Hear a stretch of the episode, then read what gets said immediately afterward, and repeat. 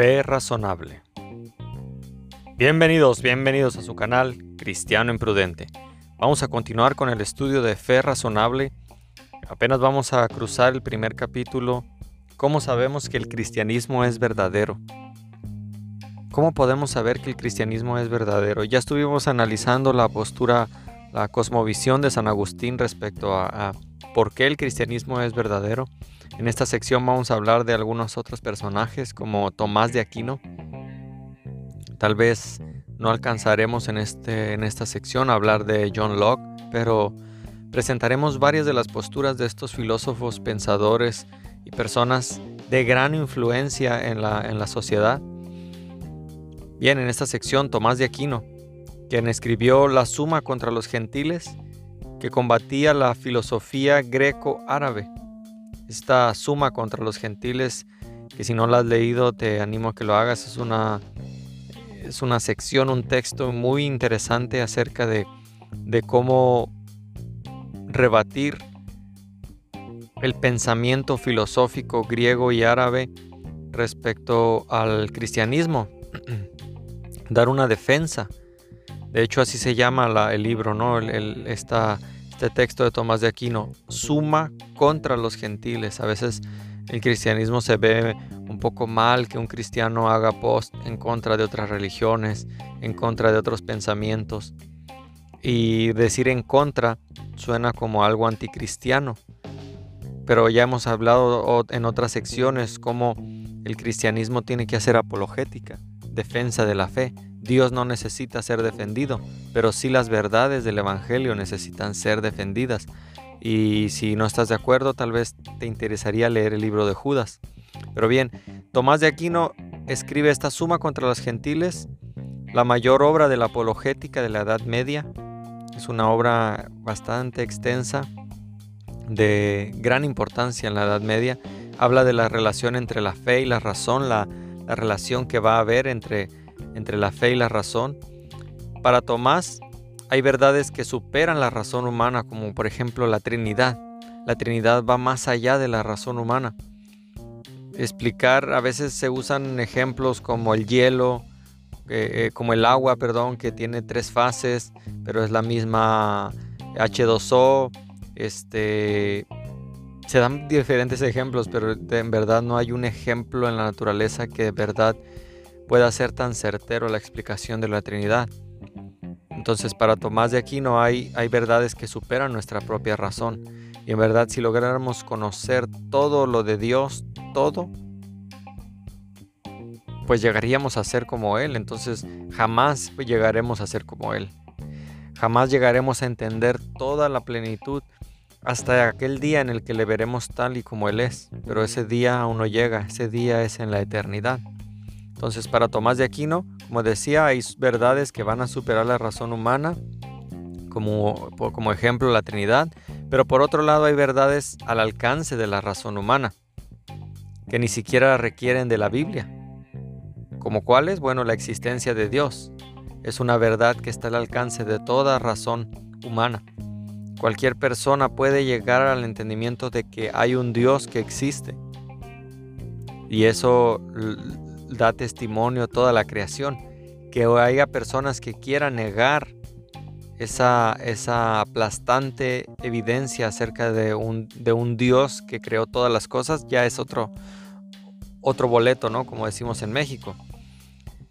Incluso también comprobar que ese Dios que existe es el Dios cristiano, también es otra sección, ¿no? Otra, otro campo de la apologética.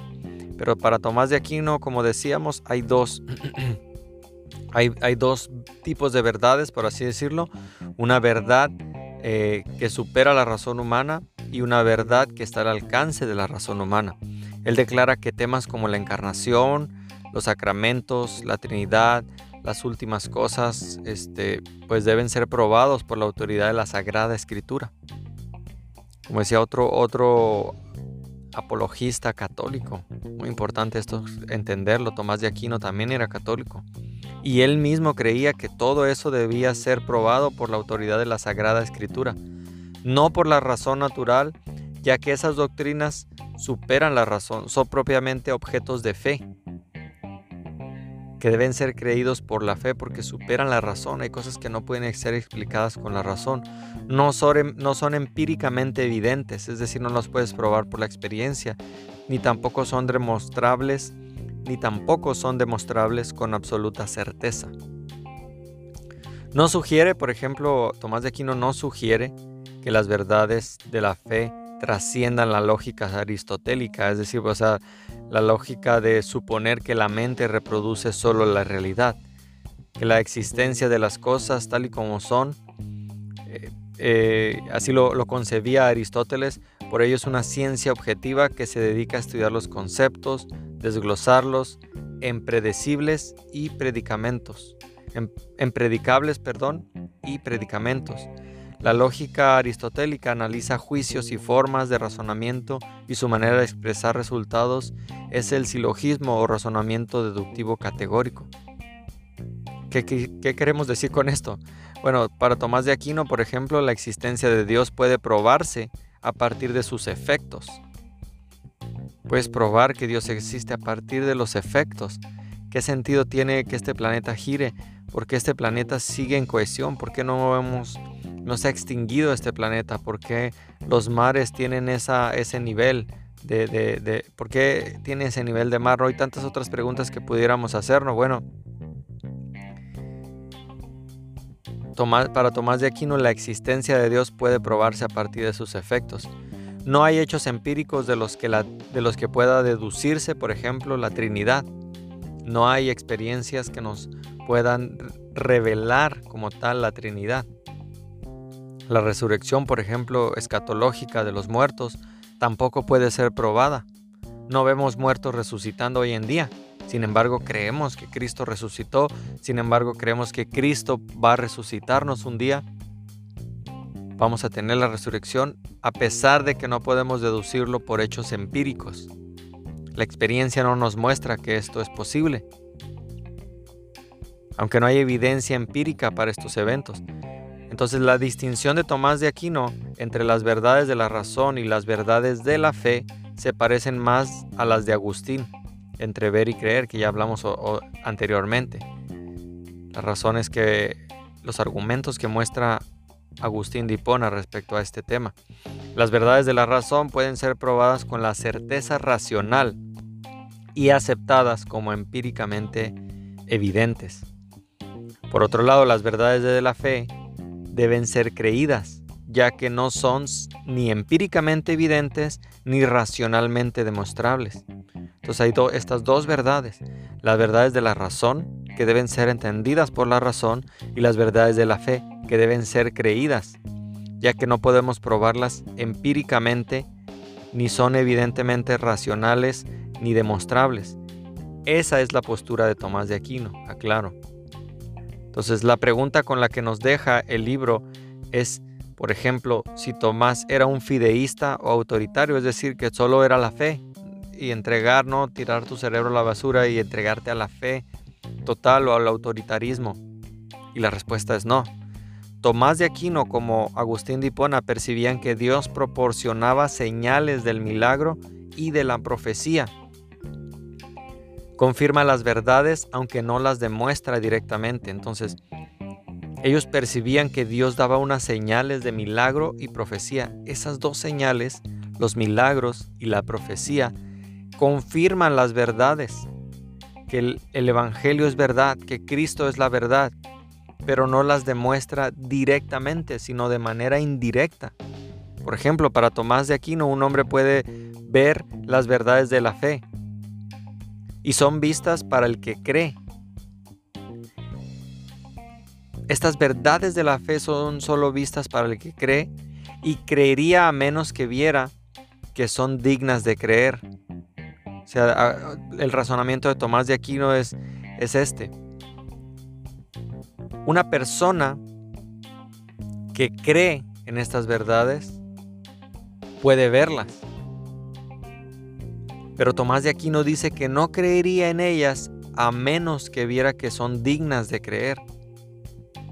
Y esta base son las señales que Cristo nos da, como la, la profecía y los milagros.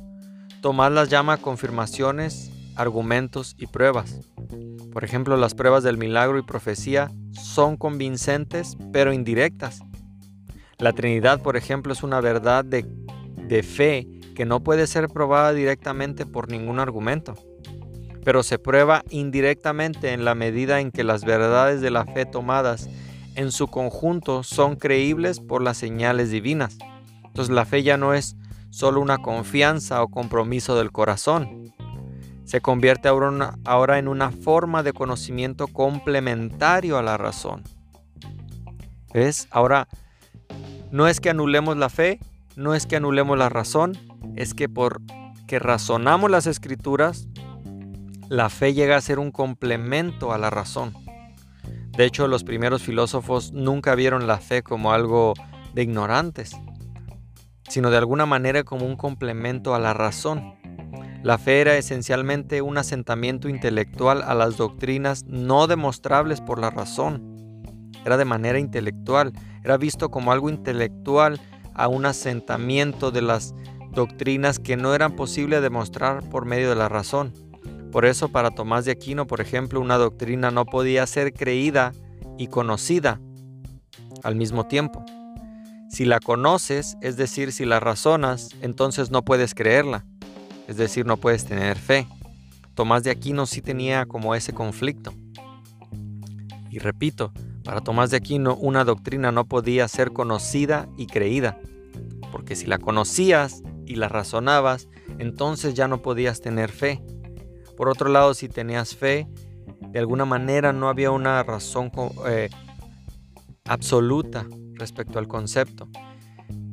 Y esta comprensión intelectualista caracterizó los concilios de Trento y Vaticano I y se ajustó de una manera más amplia en el Vaticano II, en el Concilio Vaticano II. Dios te bendiga, cristiano imprudente, ojalá que esta primera sección de Tomás de Aquino te ayude a a poder ver las posturas, las cosmovisiones cristianas y no cristianas, porque vamos a continuar con John Locke. Vamos a ver este, este pensador que, cuál era su postura respecto a este tema de, de cómo podemos saber que el cristianismo es verdadero. Dios te bendiga y gracias por compartir.